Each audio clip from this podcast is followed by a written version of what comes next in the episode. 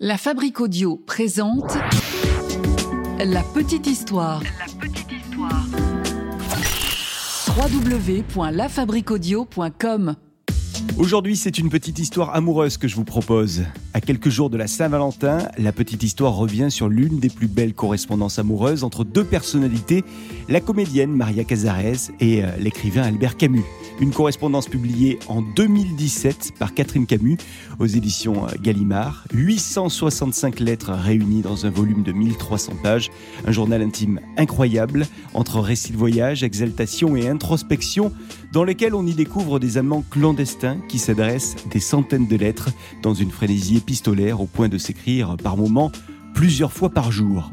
Une lecture qui nous euh, permet d'en apprendre davantage sur ces deux personnalités du XXe siècle, sur leurs états d'âme, leur fragilité, mais aussi sur leurs forces. Avec un Camus fatigué physiquement par ses problèmes pulmonaires, mais aussi et surtout fatigué moralement par euh, ses doutes existentiels et sa solitude pesante. Et une Maria Cazares qui euh, porte, elle, un regard toujours bienveillant sur Albert Camus, l'encourageant dans ses projets et qui travaille aussi énormément de son côté pour ses projets professionnels à elle, entre écriture lecture et théâtre.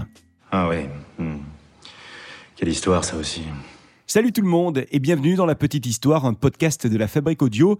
N'hésitez pas à nous laisser des commentaires sur les plateformes d'écoute de podcast ainsi que des notes. On compte sur vous et on salue Frédéric qui nous dit que La Petite Histoire est charmante et que c'est un régal. Aline également qui nous dit qu'elle adore La Petite Histoire.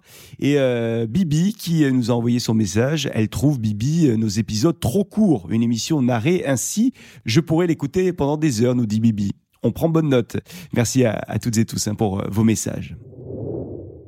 Elle, c'est donc Maria Cazares. On la connaît pour ses interprétations au théâtre, mais ce sont ses rôles au cinéma qui sont encore plus dans la mémoire collective, avec Les Enfants du Paradis, Les Dames du Bois de Boulogne, La Chartreuse de Parme ou bien encore Orphée. Lui, c'est Albert Camus, écrivain, philosophe, romancier, dramaturge, essayiste et journaliste français né en Algérie. Son œuvre comprend des pièces de théâtre comme Les Justes ou Le Malentendu, ainsi que des romans comme L'étranger ou bien La peste, et un prix Nobel de littérature en 1957. Mais pour revenir à la rencontre entre Cazares et Camus, il faut remonter à l'année 1944. Le 6 juin 1944, Maria Cazares et Albert Camus se rencontrent pour la première fois à Paris, à l'occasion de la lecture d'une pièce de Picasso. Quand ils se connaissent, Maria a 21 ans. Albert, lui, en a 30. Camus est un homme marié. Son épouse, Francine Faure, vit à Oran et lui est à Paris. Tout de suite entre Cazares et Camus, c'est le coup de foudre. Mais en octobre 1944, la femme de Camus vient rejoindre son époux à Paris. Maria Cazares et Albert Camus se séparent. Quatre ans plus tard, en 1948, Camus et Cazares se croisent à nouveau à Paris. Nous sommes sur le boulevard Saint-Germain et la relation entre Camus et Cazares renaît comme si les deux amants ne s'étaient jamais quittés. À ce moment-là, Camus vient de connaître un immense succès avec son ouvrage La peste. Il est installé à Paris avec son épouse Francine et ses deux jumeaux. Maria Cazares, elle, joue dans la pièce L'état de siège. Et sur le plan personnel, Maria Cazares vient juste de se séparer de son amant Jean Blény. Alors pour Cazares, autant que pour Camus, c'est un moment de leur carrière où ils ne s'arrêtent jamais. Camus, lui, il donne des conférences, de temps en temps même au bout du monde, et Cazares, elle, est en tournée dans toute la France.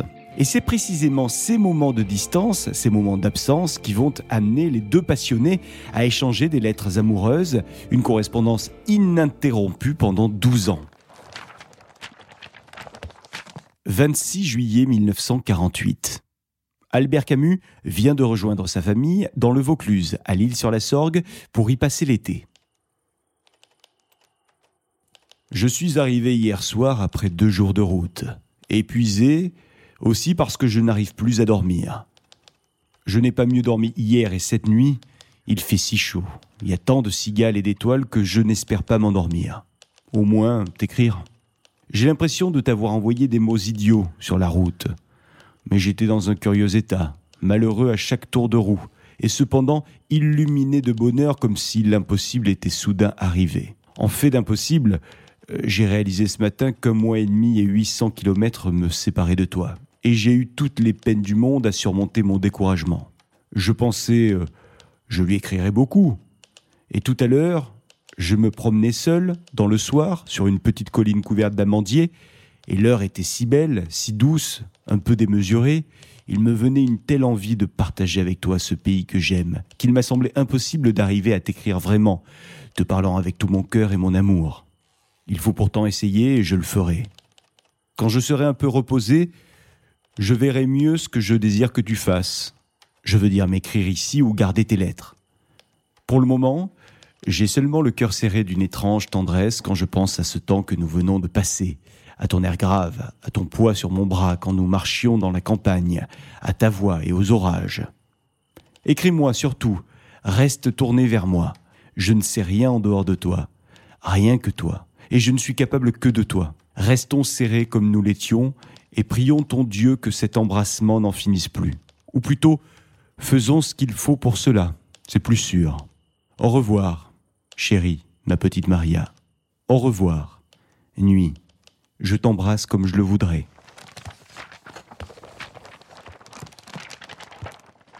Samedi 31 juillet 1948, Vaucluse.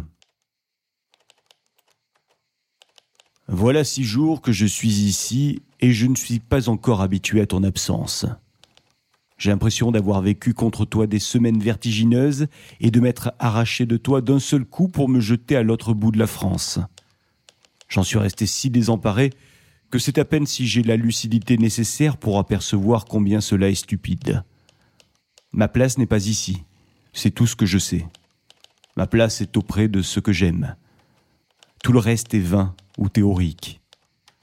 Tout à l'heure, en me promenant, je me suis dit aussi qu'il était stupide de vivre sans un signe de toi.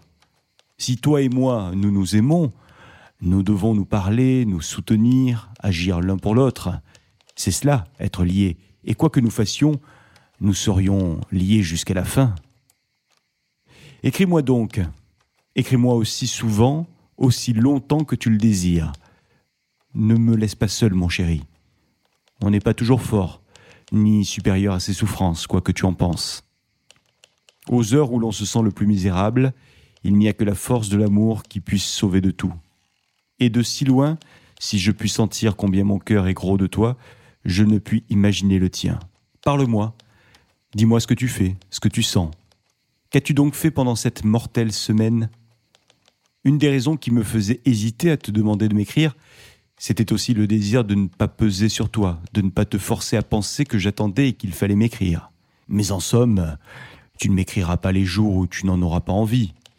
Et puis, pourquoi ne pas peser un peu sur toi? Écris donc rapidement, avec tout ton cœur. Donne-moi des détails sur ta vie. Aide-moi à t'imaginer. Es-tu brune Belle à faire fondre? Comment portes-tu tes cheveux? Depuis que je suis arrivé ici, je lutte pour m'exprimer. Je ne trouve plus mes mots. Et je sens bien aussi combien je t'écris mal.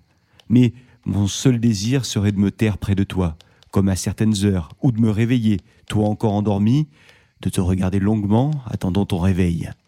C'était cela, mon amour, c'était cela le bonheur. Et c'est lui que j'attends encore. En attendant, les journées coulent lentement. Je me lève tôt, fais un peu de soleil, travaille toute la matinée, déjeune, lis après déjeuner, travaille l'après-midi, et le soir je vais me promener avec Pat, un vieux chien dont j'ai fait mon ami, sur les collines sèches couvertes de minuscules escargots blancs dans une lumière merveilleuse. Le soir, je travaille encore un peu, me couche tôt, et je dors. Je dors enfin. Du coup, je n'ai plus ma sale gueule. En ce moment, bruni et rajeuni, j'aurai des chances peut-être de te plaire. La maison est grande, en pleine campagne. Le village est à deux kilomètres. De beaux arbres, des cyprès, des oliviers, une campagne si belle qu'elle en est oppressante. Tout parle de beauté ici. Je ne cesse de penser à toi. Vendredi 6 août 1948. Maria Cazares et son père sont à Giverny depuis le 31 juillet 1948. Gérard Philippe les y a rejoints quelques jours.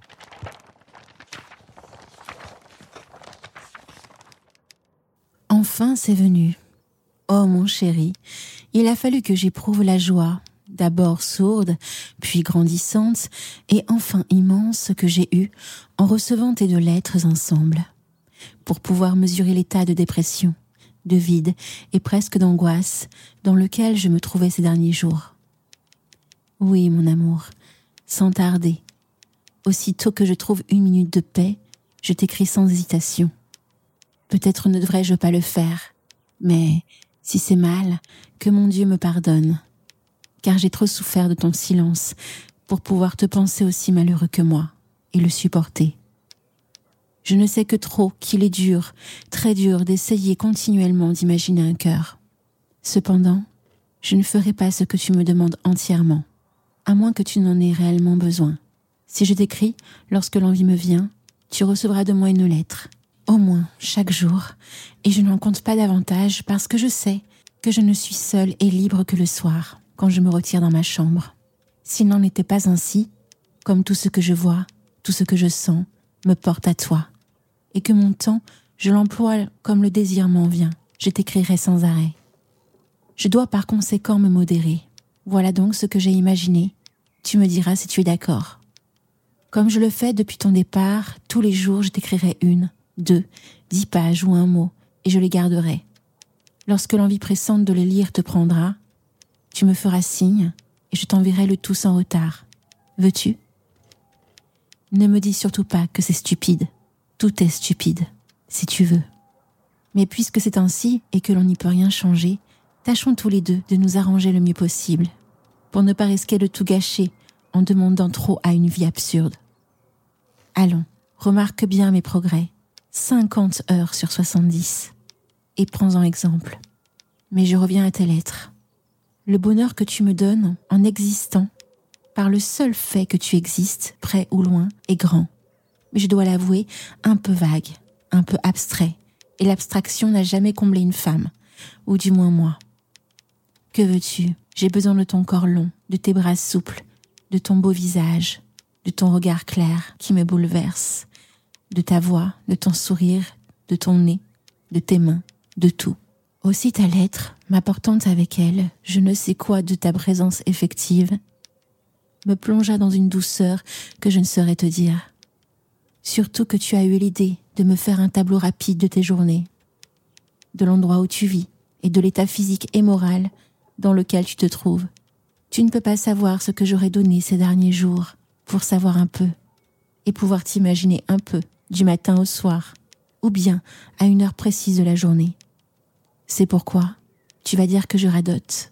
Si vraiment tes sentiments vis-à-vis de moi et de mon absence ressemblent, et je le crois, à ce que j'ai éprouvé, je me sens incapable de te laisser pendant tout ce temps qui nous sépare encore l'un de l'autre, dans l'ignorance totale de tout ce qui me concerne, en restant muette. Voici la première partie de la correspondance que je devais te remettre plus tard. Je pense qu'elle t'éclairera d'une façon nette et détaillée sur l'existence que je mène. Je n'en suis pas très sûre, n'osant pas la relire de crainte d'hésiter à te l'envoyer, la trouvant trop bête, inutile et pas assez claire. Or, je ne me reconnais pas le droit de revenir sur ce qui normalement aurait déjà dû être entre tes mains. Bon, mon chéri, je vais m'arrêter. Il est tard et puis l'enveloppe va être trop lourde. Je ne peux pas te dire au revoir. Cela fait séparation et je ne veux pas qu'il y en ait, jamais. Je suis là, tout près, à chaque instant, tourné vers toi, priant mon Dieu pour notre amour et voulant notre amour plus que tout. Je ne te demande qu'une chose, c'est de me regarder comme je te regarde et que cela ne s'achève jamais plus. Je t'aime et t'embrasse de toutes mes forces. Maria. 1er janvier 1949. L'année commence sans que je puisse te serrer dans mes bras, mon amour, et jamais je n'ai senti si amèrement ton absence. Il est vrai que tu ne m'as pas écrit et que je m'interroge sur toi à perte de vue. S'il n'y avait pas eu ta lettre, ton télégramme et l'espèce de choc qu'ils m'ont donné, je serais bien bas. Je souhaite que tu m'aies écrit depuis et que je te retrouve. On opère ma tante pour la deuxième fois mardi ou mercredi. Je pourrai partir deux jours après. Je serai donc à Paris, au plus tard à la fin de la semaine. L'avion voyage de nuit. je serai très tôt à Orly et j'attendrai que tu sois réveillé pour aller te voir. Comme je serai ému dans l'ascenseur. Il me semble que je vais te rencontrer pour la première fois. As-tu pensé à moi Hier, à minuit? Moi j'y ai pensé de toutes mes forces, tendu vers toi avec tout l'emportement de l'amour. J'ai dîné avec un de mes cousins dans son club. Il y avait là une fille qui me cassait les pieds et qui, euh, désespérant de recevoir mes propositions, a pris, euh, si j'ose dire, le taureau par les cornes. Elle avait l'air de trouver inconcevable qu'un homme puisse préférer être seul, un réveillon de nouvel an. C'était inconcevable d'ailleurs, et je n'avais pas du tout envie d'être seul. J'avais envie d'être avec toi. J'avais envie de sentir tes mains sur mes épaules. Finalement, j'ai pu décourager cette sœur de charité, et à minuit, seul au bar, quand les lampes se sont éteintes, j'ai bu ma finale eau avec toi, plein d'amour et de tristesse. Tu vois, c'était le genre sentimental, mais il y avait aussi une merveilleuse douceur à me sentir accompagné comme je l'étais. Et puis je suis rentré, sous un ciel plein d'étoiles énormes et tièdes. Si tu m'écris, raconte-moi ce que tu as fait pendant cette nuit, à des milliers de kilomètres, et seul, n'est-ce pas, comme je l'étais? Aujourd'hui, les choses vont moins bien. J'ai hâte de rentrer et de te retrouver. Il me semble que n'importe laquelle de ces heures qui fuient peut détruire ce que j'ai de plus cher au monde. Il me semble que Paris, qui est aujourd'hui pour moi le port grouillant de vie où je voudrais m'enfouir, peut devenir en une seconde, toi éloigné, une île déserte. Tout cela est stupide et n'a aucun sens, mais je me sens de plus en plus mal ici, et il faut absolument que je te retrouve, et moi-même en même temps. Jusqu'à mon départ en Amérique du Sud, je veux quitter absolument le monde et ne vivre que de ce que tu es et de ce que je suis. Cette lettre est idiote, mais peut-être y sentiras-tu quelque chose de cet inlassable amour qui me fait vivre enfin. Écris, veux-tu, pour que je sois délivré et moins embarrassé dans mes inquiétudes. Et d'ici là, garde-moi près de toi, devant ce feu auquel je pense. Je t'embrasse et je t'attends. 3 janvier 1949. Heureusement, mon chéri, qu'en rentrant ce soir, j'ai trouvé tes deux lettres, celle du 31 et du premier, pour mettre un peu de chaleur dans mon cœur. La nuit du réveillon, je n'étais pas seule. J'ai passé la soirée jusqu'à minuit et quart hein, chez mon père, avec lui et Pitou. Il y avait la radio. Radio Espagne. Et en attendant les douze coups de l'horloge du ministère de l'Intérieur, Puerte del Sol, nous avons subi un discours de Franco d'abord, et puis pour me remettre à bien avec le ciel, La vie en rose, chantée par Edith Piaf. J'étais sentimentale, mais heureuse, patiente et bonne, réconciliée. Papa était très fatigué ce soir-là, et j'ai fait de mon mieux pour le distraire. Dans tout cela, pas une seconde tu ne m'as quitté. Et lorsque minuit est arrivé, je me suis tellement concentrée pour bien vouloir mes vœux que je me suis embrouillée avec mes raisins. Et j'en ai mangé seize au lieu de douze. On ne sait pas très bien comment, au grand désespoir de mon père qui craignait pour ma respiration et au milieu des éclats de rire de Mireille et d'Angèle. Quand j'ai fini, j'avais les yeux pleins de larmes et quelque chose qui les fit tous taire. Ensuite, je suis rentrée dans mes appartements privés avec toi. Voilà mon réveillon. Au vide vendredi ou samedi, comme le temps est long. Moi aussi, je me sens toute troublée à la pensée de te revoir, comme si quelque chose de très grave devait se passer. Toi, tu n'y penses pas trop. Tu serais peut-être déçu et ce serait terrible. Tu sais que maintenant, je vais me montrer tout à fait celle que je suis. Dis-moi, qui est cette femme insistante qui aurait tant voulu que tu réveillonnes avec elle? Je t'aime. Viens, aide-moi à vivre bien, protège-moi aussi abandonne-toi à moi, et qu'il me soit possible de t'épauler à mon tour. Je me sers tout contre toi. 7 mars 1949. Mon cher amour, depuis samedi soir, je promène de mauvaises idées et d'encore plus mauvaises images. Hier matin, je voulais te téléphoner du Bourget, mais il était 10 heures et j'ai craint de te réveiller. Hier soir, je voulais t'écrire en rentrant, mais il était tard. J'étais fatigué et j'ai craint de donner trop de place à la lamentation. Je souhaite que tu sois près de moi, par le cœur, en ce moment. Voilà tout ce qu'il vaut la peine après tout de dire. Chaque fois que je te quitte, j'ai une angoisse et un tremblement au fond du cœur. Où es-tu? Où es-tu, mon amour? Tu m'attends, n'est-ce pas? Comme je t'attends Avec la même forte et longue fidélité Avec crainte et certitude Il y a une mer entre nous depuis dimanche. Mais c'est vraiment comme si je t'avais emmené avec moi. Tu ne m'as pas quitté. À mercredi, ma chérie. À bientôt. Port, pâture, prairie, pain, pirogue. Je t'embrasse. Je te serre contre moi. J'habite Basil Street Hotel, Knightsbridge, London. Mais tu n'auras pas le temps de m'écrire. J'arrive. Paris, le 23 juin 1949. Ta présence, toi, ton corps, tes mains, ton beau visage, ton sourire, tes merveilleux yeux tout clairs, ta voix, ta présence contre moi, ta tête dans mon cou, tes bras autour de moi. Voilà tout ce dont j'ai besoin maintenant. Quelque chose de toi, ton petit mot reçu ce soir. Ah, qu'il m'a causé de la joie et de la peine. Et je l'ai embrassé, sans savoir pourquoi, sans littérature, sans romantisme, presque avec désir, parce qu'il venait de toi et que je pouvais le toucher. Cependant, mon chéri, j'essaie de m'armer de courage et de patience. Je crois que le mois le plus dur sera le mois de juillet. Ce sera le premier, où l'espoir est encore difficile à admettre et où je n'aurai rien de toi. Mais je t'assure, je me tendrai tout entière pour espérer la première lettre. Cela fera passer le temps. Quant à la peine, elle est bonne, ne t'inquiète pas. Moi, si pauvre, si misérable en ce moment, avec rien de toi, pas même tes choses, tes amis, rien.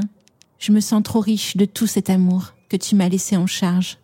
Si riche et si lourde que j'étouffe et meurs en attendant le moment où tu viendras me libérer.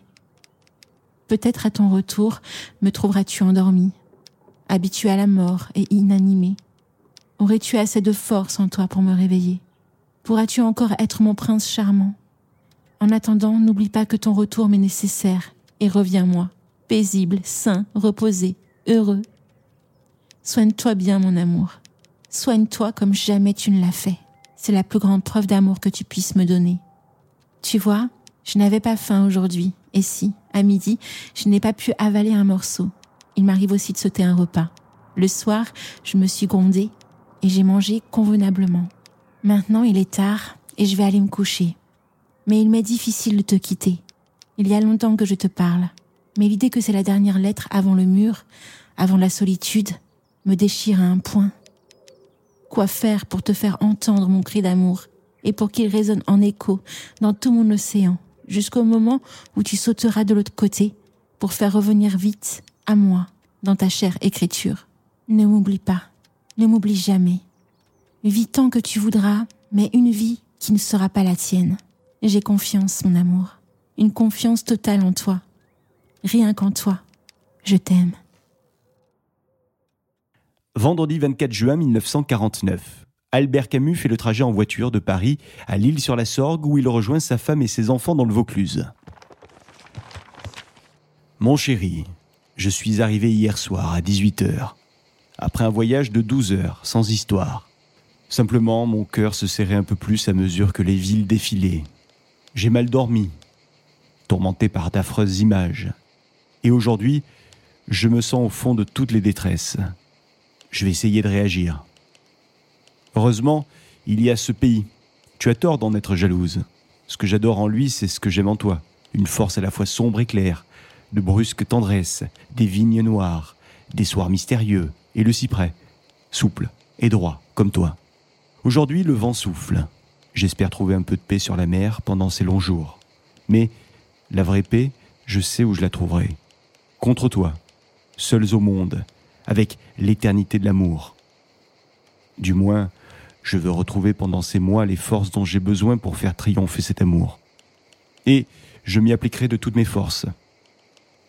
En attendant, je pense à toi, à Paris, et aussi à ces jours heureux dont le souvenir ne me quitte pas. Ce sont eux qui m'aident à vivre, à continuer et à t'attendre. Je vis d'eux. Tout le reste n'est que bruit et tourment comme ces jours de folie où nous nous sommes déchirés et dont je suis sorti à gare, comme couvert de plaies. Écris-moi, plus longuement que je n'en ai la force aujourd'hui. Aime-moi, Aime-moi contre le monde entier, contre toi et moi. C'est ainsi que je t'aime. J'ai une telle soif de toi, et pour le moment cet amour n'est que brûlure et emportement. Mais les heures de la tendresse reviendront, mon chéri. Il faut qu'elles durent toujours, maintenant. Je t'embrasse, mon amour, et je commence à t'attendre, avec angoisse, avec ferveur, mais avec tout moi-même. 14 juillet 1949. Mon chéri, c'est jour de fête, il fait encore lourd. Le ciel est laiteux, la chaleur tient bien le coup, mais on se sent quand même plus allégé que ces derniers jours. Partout la Marseillaise, la gaieté, les jupes claires et amples, les chemises d'hommes, le farniente, les vacances, les balles, les lampions, les drapeaux, les tandems. Chez moi une mélancolie, le souvenir d'un autre 14 juillet, mais la joie aussi, l'espérance, l'amour immense, la plénitude, la vie. Les jours s'écoulent lentement, monotones en apparence. Mon emploi du temps reste invariable. Je sors peut-être un peu la nuit, la chaleur devenant trop pesante pour se promener le jour. Depuis ton départ, je n'ai bu que quelques bières, des jus de pamplemousse, quatre vodka au dîner-grac et de l'eau. Même pas une goutte de vin, sauf, bien entendu, quelques gorgées avec le fromage lorsque j'en mange, c'est-à-dire quand j'y trouve des asticots. J'attends ta prochaine lettre. Et dans la joie ou dans la peine, je vis entièrement avec toi. Je me sens de plus en plus animal et pas tout à fait domestiqué. Physiquement, l'habitude de rester presque toute la journée nue, le soleil dans la peau, la paresse, des désirs refoulés et la position allongée m'ont apporté une liberté, une tranquillité, une sûreté de mouvement qui n'ont de pareil que celle des fauves. Je bouge bien, par des tentes douces et brusques, et sans bavure, uniquement le strict nécessaire. J'en prends conscience, et à ces moments-là, je me sens belle.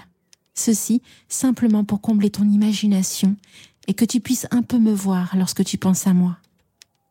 Intérieurement, je suis fidèlement et avec une sensibilité rare les changements de temps. Aussi, l'orage qui planait sur Paris ces derniers jours a une grosse influence sur mon bien-être et j'ai passé par bien des angoisses d'ordre métaphysique. Hier soir, l'air s'est un peu dégagé. Aujourd'hui, il est pesant mais n'est plus stérilisant. Tout de suite, la vie a repris le dessus en moi. Et comme toujours, sans ménagement et sans mesure. À ce retour d'hier, dans la nuit à travers Paris, le vent, la Seine, la lune pleine a éclaté. La beauté partout autour de moi, partout en moi lourde de te porter, légère du bonheur que tu me donnes, de mon espoir, trouble et rayonnante du désir atroce que tu mets en moi. Ah, cette balade à travers cette ville que j'aime tant, avec toi, en moi. Le vent frais de la nuit à travers ma blouse, sur ma peau, l'envie de tes bras, la soif de ta bouche et d'eau, soif de fraîcheur où l'eau de tes lèvres se mêlait à ces instants de richesse étouffante. Comme c'est terrible et merveilleux à la fois, et comme je voudrais avoir assez de force pour supporter cet état continuellement jusqu'à ton retour. Mais ma parole, je deviens lyrique. Je ne voulais pas. Je voulais simplement te dire les images bonnes et obsédantes que tu as laissées en moi. Les étirements de tout mon être vers ce qui a été et vers ce que j'attends. C'est si bon tu m'as rendue si belle. Que veux-tu? Il faut que tu le caches. Je me suis demandé si tout cela ne venait pas du moment, de l'ambiance, et si tu en restais d'une certaine manière un peu étranger. Mais après avoir bien réfléchi, j'ai constaté que c'était bien toi, la source de tous mes désirs, et à imaginer quelqu'un d'autre devant moi, connu ou inconnu, prêt à me prendre, je ne fais que me fermer instantanément. Oui, c'est bien toi, et toi seul. Je ne pourrais plus vivre sans toi avec l'idée que tu me serais étranger. Je ne pourrais plus supporter une véritable absence. Et même si elle se présentait à moi avec belle figure, avec figure grande, généreuse, flatteuse, je préfère encore t'avoir tout près et devenir laide, amoindrie, humiliée, vilaine. Notre amour risquerait de se perdre, de se liquéfier, que je choisirais de le tuer à deux, de nos propres mains, plutôt que de l'abandonner pour gagner ma propre estime et perdre tout le sens de ma vie. Que les idées qui m'ont parfois effleuré me semblent maintenant bêtes, creuses, vaniteuses, insensées. Je t'attends, toi pour plus tard, tes lettres pour maintenant. Chérie, lorsque tu m'écriras, Donne-moi un aperçu de ton programme pour que je sache, même vaguement, où tu te trouves. N'oublie pas de me faire part de tes impressions et de me parler de l'accueil qu'on fait à toi et à tes conférences. Dis-moi aussi tes loisirs. Parle-moi de toi, inlassablement, même des choses et des moments où tu es loin de moi, où je ne suis pas avec toi. Imagine mon ignorance totale de tout ce qui t'entoure et envoie-moi un peu de pâture pour que je puisse bien t'attendre. Ce matin, Pitou m'a apporté une critique du malentendu, parue dans le Mundo Argentino, le 8 juin 1949 une belle critique intelligente que je garde et que je te montrerai à ton retour si tu ne l'as pas lue. On y voit une photo de toi, moins belle. Je t'aime, je t'aime, je t'aime. Écris-moi le plus possible, mais seulement quand tu en auras envie. Je t'aime, je t'embrasse, et tant pis si j'en étouffe. Les lettres se suivent et ne se ressemblent pas. Pendant l'année 1950, Camus et Cazares vont s'échanger 275 lettres.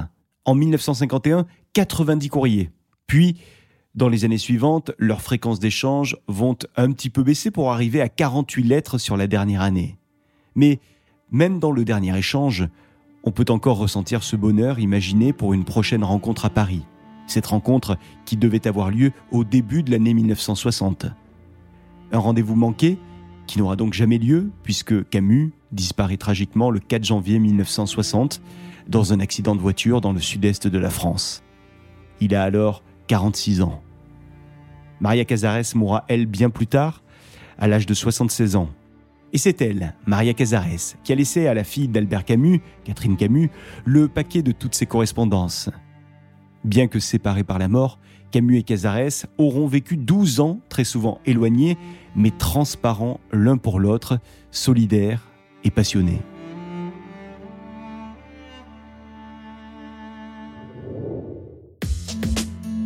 Alors la petite histoire vous recommande donc de lire ses correspondances si vous avez envie de mieux connaître Camus au-delà de son prix Nobel et de redécouvrir Maria Cazares qui a trop souvent été réduite au rôle de la maîtresse de Camus.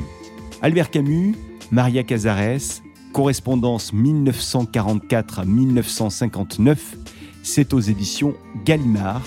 Merci d'avoir écouté cette petite histoire. N'hésitez pas à la partager, à la commenter sur les réseaux sociaux et n'oubliez pas d'aller euh, nous donner une note sur les plateformes de podcast, Apple Podcast, Spotify, Podcast Addict ou bien encore Castbox. J'ai eu le plaisir d'écrire cette petite histoire des amants Cazares et Camus, une petite histoire mixée par Sébastien Girard avec la voix d'Alina de Brocéliande pour Maria Cazares. La Fabrique Audio présente La petite histoire. La petite histoire. Vous souhaitez devenir sponsor de ce podcast? Contact at lafabriquaudio.com. Avant de se quitter, je vous rappelle que La Petite Histoire est produite par euh, La Fabrique Audio et on réalise également des contenus audio pour euh, les entreprises, les collectivités et les marques. Ça peut être des podcasts, mais aussi euh, des radios d'entreprise. Si vous souhaitez qu'on en discute, n'hésitez pas à nous envoyer un petit mail, contact lafabriqueaudio.com. La fabrique avec un K.